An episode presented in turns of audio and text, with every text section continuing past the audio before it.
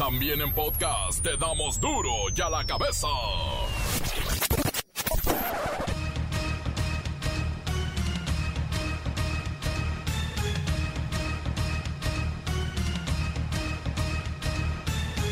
Lunes 22 de marzo del 2021, yo soy Miguel Ángel Fernández y esto es duro y a la cabeza, sin censura.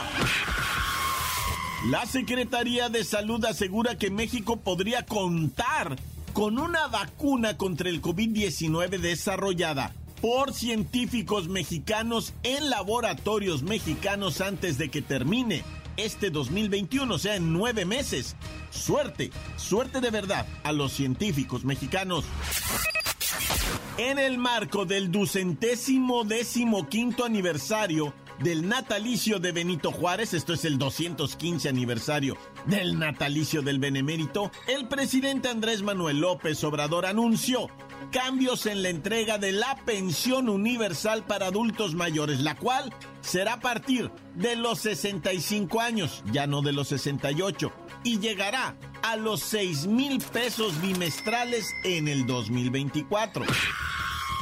Piden no bajar la guardia en Semana Santa. Buscan evitar tercera ola de COVID-19. Autoridades de la Secretaría de Salud llaman a mantener los protocolos para evitar contagios y decesos por el bicho. La vacuna contra el COVID-19 de AstraZeneca tiene una eficacia del 79% para prevenir la enfermedad y no aumenta el riesgo de coágulos sanguíneos como se había dicho. Antes de hablar del regreso a clases, hay que revisar qué han dejado los malandros, pues denuncian robos y vandalismo en la mitad de los planteles. El crimen organizado y empresas fantasmas contratan los servicios de las empresas de valores para trasladar millones y millones de pesos en efectivo y así logran evitar ser detectados, pero ya los van a regular. El reportero del barrio nos informa que los desgarradores feminicidios continúan. Todo lo que necesitas saber del preolímpico y la jornada 12 lo tienen la bacha y el cerillo. Comencemos con la sagrada misión de informarle porque aquí no le explicamos las noticias con manzanas, no, aquí las explicamos con huevos. Llegó el momento de presentarte las noticias como nadie más lo sabe hacer. Los datos que otros ocultan, aquí los exponemos sin rodeos. Agudeza, ironía, sátira y el comentario mordaz. Solo en duro y a la cabeza. ¡Arrancamos!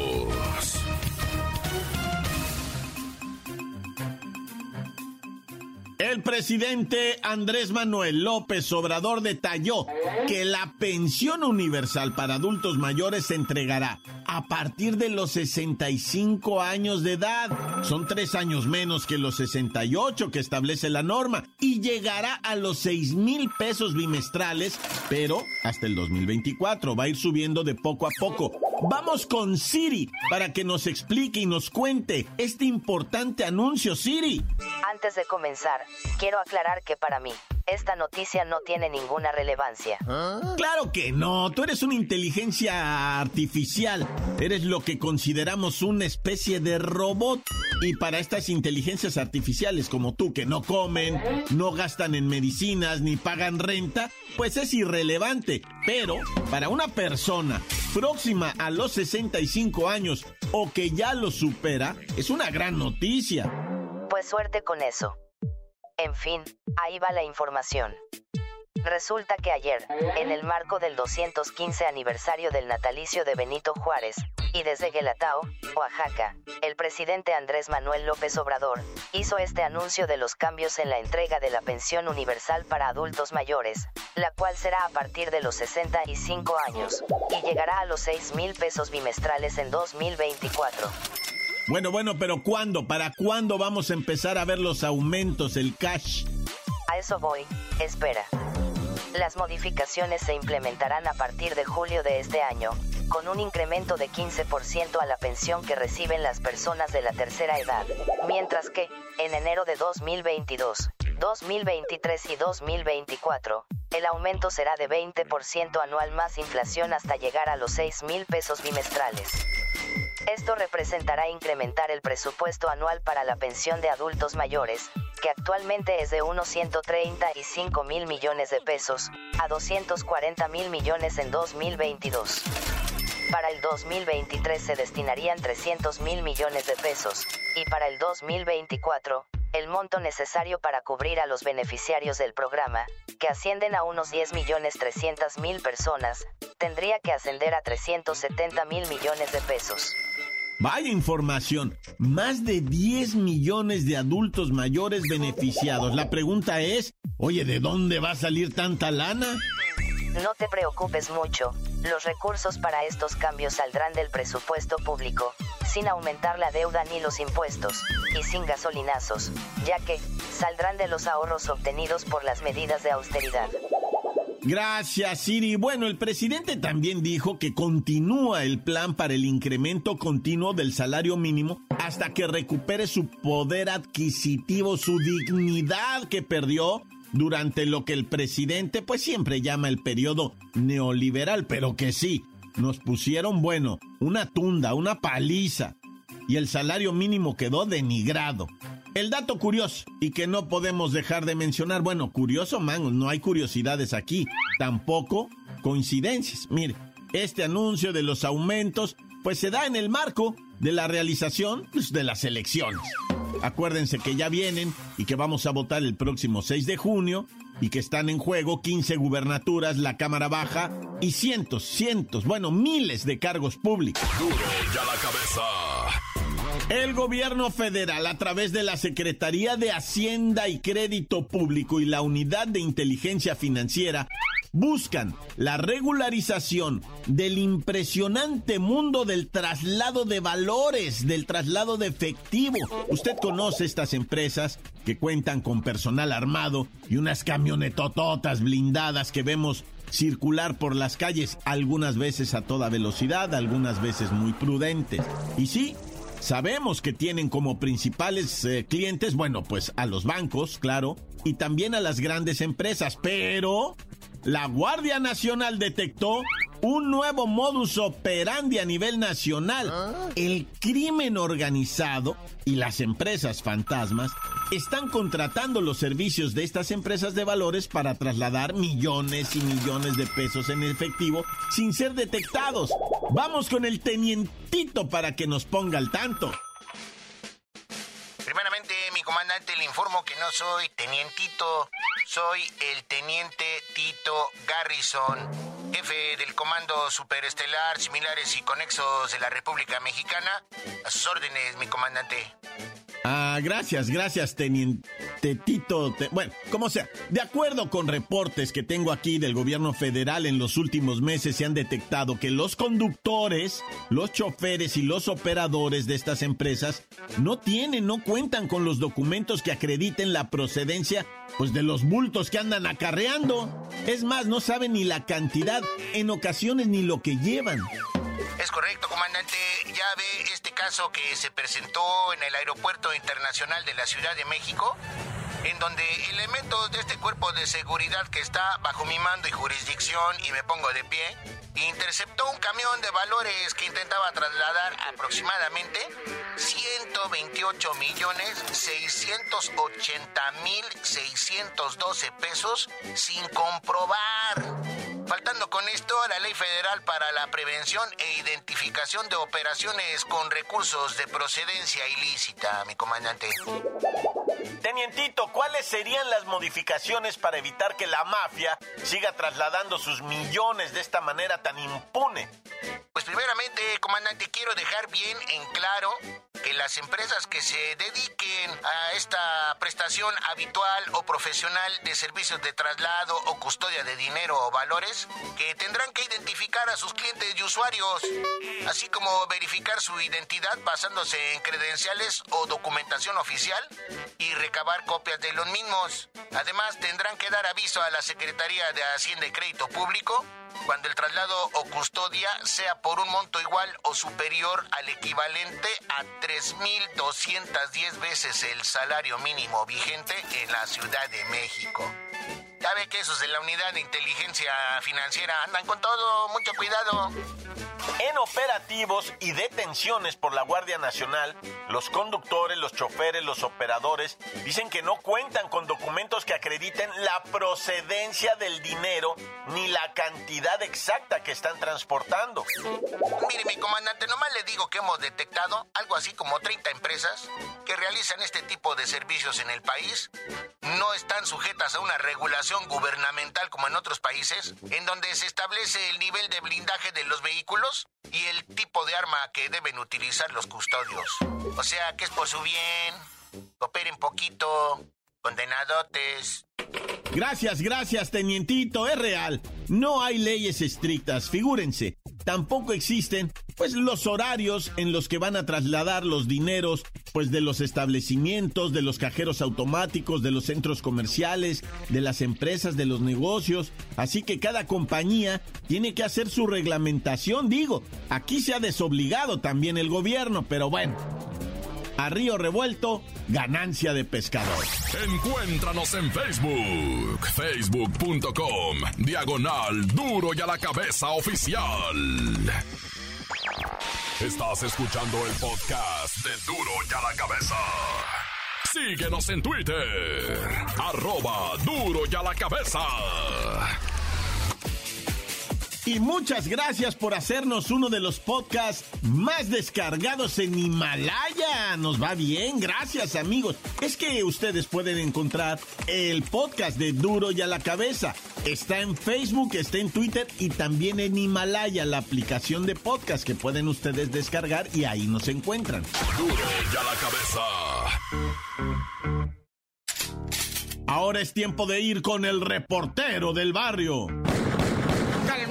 Montes, alicantes, pintos, pájaros, cantantes. ¡Ahí te van, loco! Los calambres, ¿verdad? ¿Por qué no decirlo bien tristemente? Hay que platicar de, pues, cosas que son tristes, que son aterradoras, pero que necesitamos para reflexionar y saber que esto de la violencia en contra de la mujer es inadmisible y tiene que actuar ya la autoridad en todas las manifestaciones de las autoridades, ¿verdad? Fíjate, este individuo venía Omarcito con su carnal a Abril caminando por unas calles ahí en Iztapalapa y de repente un vago mendigo que estaba ahí, un insulto, le dice a la muchacha Abril, haciéndolo pasar por piropo, porque no son piropos, son insultos, ¿verdad? Y voltea Omar, ¿qué le dice a mi carnal Abato? Le dice, ¿qué te pasa, güey? Ah, no te pasa nada, güey, ¿qué pasó? que No, que sí, que con mi carnala no se meta, compa, y zoom, se empiezan a dar un tiro los dos individuos, va. El Omarcito defendiendo el honor y la pulcritud de su carnala. Y el otro vago tirano saca un cuchillo de 15 centímetros y se lo empieza a dejar ir. Y el Omarcito, como quiera, se levanta y le dice a la brilita: ¡Córrele, mija, córrele! Y el vato la alcanza y también la filerea, güey. y el vato se da la fuga. Ya lo torcieron, ya lo torcieron, ¿verdad? Este sí, ya está detenido el vato. Se va a determinar ya su situación jurídica, ¿verdad? Pero va a tener que ir por feminicidio seguramente, porque, pues, o sea, por ser mujer la mató nomás, o sea, el vato la neta estaba pirata y, y Omarcito está vivo hasta donde yo tengo hijo, qué historia, ¿ah? Y fíjate que, para que veas lo de esta tristeza, un hombre recién casadito, el matrimonio estaban, andaban con todo, va, el Alexis y la Janet. Pues resulta que la Janet, muy guapa, debo decir esto porque tiene que ver con la historia. Una mujer de un gran cuerpo esbelto, así curvilíneo, dicen, le gustaba mucho mostrar las piernas y todo. Y se fueron a una reunión allí en Veracruz, ¿verdad? Y en Coatzacoalcos. Y, y entraron para dentro de la reunión y ella venía en unos shorts, pero chiquititos, enseñando pierna y pues medio cachetero, ¿no? El rollo. Y entonces el Alexis se enojó, pero ¿por qué vienes vestida así? Ay, así me conociste. No, le dice el vato, no, no andes vestida así. Y ella le dice, ¿qué te pasa? Tengo 29 años y tuviera 60 todavía, pero mira nomás, todo es, además es tuyo. No, que tuyo ni que nada, güey. Y empiezan a pelear ahí en la boda, es, digo, en la reunión esta que te digo, ah, cuando de repente ya dicen, pues ya nos vamos. Y en el camino ella, la Janet le dice, tú estás loco, celoso y recién casado, güey. Y se baja ella, pues el vato que le avienta el carro, güey, a la morra y después que la puñala, hijo, güey, está viva la morra, pero este sí está prófugo. Este canijo sí anda prófugo, ah. Así es que al tiro, loco, porque anda la Alexis en la calle, pero en cuanto lo encuentre, no se la va a caballo. Fíjate que hay información en toda la República Mexicana, siempre va. Tristemente también te hablo de, pues, de sucesos balísticos, de balaceras. Una balacera en Nayaribato, en Guayabitos. Es que te lo comento porque me llegaron varios vídeos, no uno, varios. Los, mira, los vídeos los filmaron hasta, en la, como es Guayabitos en la playa, estaban los pescadores en las pangas y desde ahí grabaron, desde el mar grabaron para dentro de la tierra. O sea, imagínate cómo se y se mira a los turistas corriendo espantados, güey. Eso sí está zarro, está gacho, güey, de que los turistas ahí corriendo, güey. Ya de por sí como estamos ante el mundo, ah, y luego que a los turistas les toque mirar todo eso. ¿Por qué? ¿Por qué pasa eso? Qué triste. No, pero la balaciza, neta que se escuchan detonaciones hasta de granadas. Yo ya investigué todo este rollo y pues sí fue un enfrentamiento, ¿verdad? De pues individuos altamente, fuertemente armados, ¿no? Con eh, guardias de seguridad y, ya te la sabes, la Guardia Nacional y la Guardia Civil y la Guardia del Ángel de la Guardia y todos esos rollos, ¿ah? Pero bueno, ya asiste el país. Oye, y fíjate que nomás digo, ya que estamos muy nacionales ahora, para también me llegó esto, ¿verdad? Que nos escuchen allá en Guanajuato, en León, Guanajuato. Muy preocupada la raza, dicen, porque en 15 días de marzo que corrieron, no, no, o sea, han corrido pues de, de que empezó marzo en los primeros 15 días, dicen ellos, cuatro muchachitas desaparecidas, que no saben pues que salieron y que iban a hacer sus cosas de ellas y que ya no regresaron a sus casas, va. Eso es lo que preocupa mucho ahorita a la gente en Guanajuato, principalmente en León, donde se ocurrió esto, de que tiene todo. O sea, hay denuncias en el Ministerio Público, no son de esas desapariciones que ponen en el Facebook, ¿va? de que se, perdió fulanita, ayúdenme a encontrarla y ni sabes de quién es. No, estas son con, con denuncia ante el Ministerio Público y ya son cinco, ahorita me dice aquí, cinco desaparecidas en León, Guanajuato, en lo que va del año. Nah, ya. Bueno, ya sabes, hay que cuidarse mucho y cuidar a la familia, loco. La familia, aquí entre familia, cuidarnos, loco. Y entre vecinos también. ¡Tan, tan! ¡Se acabó, corta! La nota que sacude. ¡Duro! ¡Duro ya la cabeza! Y es un deleite escuchar sus mensajes. Los envían siempre al WhatsApp 664-485-1538. Ay, ¿cómo están los de Duro y a la cabeza? Saludos a todos ustedes y saludos a su merced, el reportero del barrio. saludos aquí también desde Denver. Aquí está recibiendo requete harto frío, pues. Está requete frío. vamos a mandar un saludo para todos ustedes que diario escuchan duro y a la que ves. Y a toda la gente que nos escucha allá en el Valle de San Fernando. Saludos a toda la gente que se está congelando porque está haciendo frío aquí en Denver. Está cayendo requete harta nieve, estamos a 30 grados Fahrenheit, pues. Ahí nos vamos, pues. No les digo adiós, sino hasta la próxima. Ah, eso, Merced, a ver si me deja mandar un saludo para toda la gente que le va a las chivas. Ah, ahora sí están tan cortile. Bye. Encuéntranos en Facebook, facebook.com, diagonal duro y a la cabeza oficial. Esto es el podcast de duro y a la cabeza. Tiempo de sub-23, tiempo de jornada 12, tiempo de deportes con la bacha y el cerillo. Azul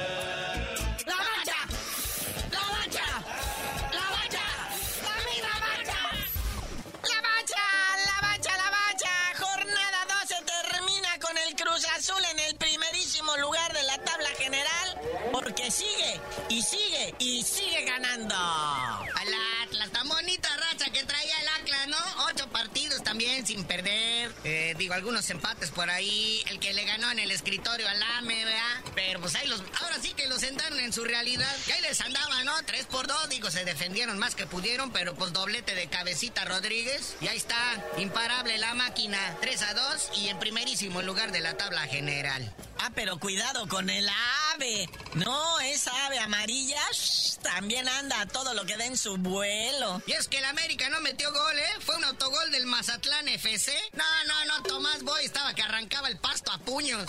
No fumaba y retomó, Naya. Pero pues bueno, ahí está la realidad de su Mazatlán FC, que no abandona los puestos todavía de repechaje, está en la posición número 11, pero pues también es como piedrita en el camino. Oye, pero ¿qué tal el Santos con todo y que el arbitraje no les ayudó? Bueno, según dice eh, el señor Almada, que es algo así como el director técnico del Santos Laguna, se quejó y chilló contra el arbitraje lo más que pudo, pero pues ahí está el León que le ganó 2-1. Sí, a pesar de esto, el Santos todavía se mantiene en tercer lugar de la tabla, por arriba de Rayados, que se queda con el jueguito pendiente que ya habíamos dicho para abril 21. Y contra el rebaño sangrante, que ahorita pues sus jugadores pues no están eh, completando ahorita lo que viene siendo eh, el cuadro titular, porque pues están repartidos, ¿verdad? Más que nada en la sub-23 y en lo que viene siendo también eh, en la selección mayor, ¿verdad? Que la próxima fecha FIFA van a estar actuando, representando a México. Pues sí, muñequito, pero ese es buen paro, ¿eh? O sea, la neta es que tienen 12 puntos y no los tienen porque se fueron a jugar al preolímpico. Las chivas están mal. Y también me van a alegar que tienen el partido pendiente, que nada, nada, están mal, punto. Oye, que sí fue el partido de la jornada por toda la cantidad de goles. Las veces que cambió uh, quién iba ganando en el partido, fue el Toluca Puebla. Y luego Puebla hizo la hombrada al estar casi todo un tiempo con 10 jugadores en la cancha. Ocho goles en ese partido, o sea, es de agradecerse. Y nunca en la vida del mundo mundial, un Puebla apático, reconocido como una pesadumbre, como, como que traen canicas en los zapatos, dice uno, esto, esto es del Puebla, qué feo. Pero mira, nunca nos imaginamos que un Toluca Puebla pudiera darnos un gusto tan grande. O sea, el Toluca de ir ganando 2-0, me lo alcanzaron 2-2, luego se fueron arriba el Toluca 3-2, luego lo empata el Puebla 3-3, luego el Toluca 4-3 ya en el minuto 88 y en el 90 el Puebla le vuelve a empatar. ¡No, no, güey. El señor Larcamón, el director técnico del Puebla, estaba que también se arrancaba todo lo de ahí de la cancha, ¿verdad? Lo que tenía a su alcance. Oye, y el Atlas pues cae al sexto lugar después de perder, ¿verdad? Lo que viene siendo con la máquina. El Puebla, séptimo lugar. El Tijuana ya por fin despertó después de tres partidos de perder en forma consecutiva. Le pasa por encima al Querétaro 3-1. Ah, qué sabrosito marcador, ¿eh? Oye, y nada más déjame retomar una cosa del Atlas. Que corrió con mala suerte, digo, como toda su vida, ¿verdad? Pero es que sí jugó bien, es que sí se fue al frente, tuvo más llegadas que la máquina. No concreto, que eso es, eh, o sea, la- el, el drama de todos los equipos, ¿no? Pero estuvo cerca. se la, la verdad, el 3-2 no refleja exactamente el marcador, eh, o sea, el tipo de partido que fue. Lo que pasa es que Cabecita Rodríguez las oportunidades que tuvo no las desaprovechó. Entonces tener un crack de este nivel pues no perdona, ¿verdad? La neta que sí, me pongo de pie para aplaudir al cabecita. O sea, dos goles, pero limpios de él, ¿eh? Oye, y el señor del Puebla, el director técnico, el señor Almada, protestando por el arbitraje y que le dice el del Atlético de San Luis, espérame hasta un lado que primero voy yo. Tres goles anulados al Atlético San Luis. El director técnico se convierte en el primer director técnico expulsado en estas 12 jornadas ya de la Liga MX. Y pues Pumas jugó horrible, pero con ayuda arbitral pues le ganaron 1-0 al Atlético San Luis. Es que sí cuenta, güey, porque el San Luis queda ya bajito de lo que viene siendo la zona de calificación o de recalificación de repesca, ¿verdad? Y pues sí calienta, güey. Oye, ¿y sabes cuál es lo más gacho, carnalito? Que si ahorita se jugara ya la liguilla, Atlas no pudiera participar. Porque en la tabla de cociente en la que se maneja aparte, que antes era como la tablita de descenso, Atlas está mero abajo. ¿A poco? Entonces no sería contendiente. ¿Y eso va a contar? Y eso va a contar. Ande, no que no. Pero pues también cuenta para la tremenda multa que tienen que pagar los tres últimos lugares que no califiquen, ¿verdad? Tómala.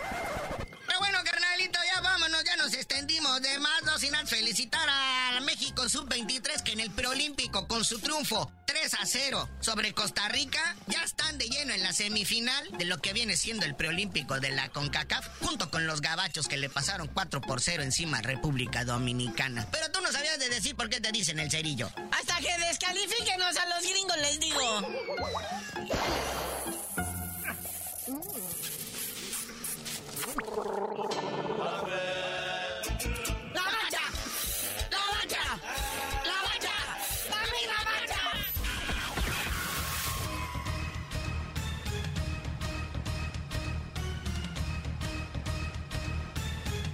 Por ahora hemos terminado y no me queda más que recordarles que en duro y a la cabeza. No le explicamos las noticias con manzanas, no. Aquí las explicamos con huevos. Por hoy el tiempo se nos ha terminado. Le damos un respiro a la información, pero prometemos regresar para exponerte las noticias como son.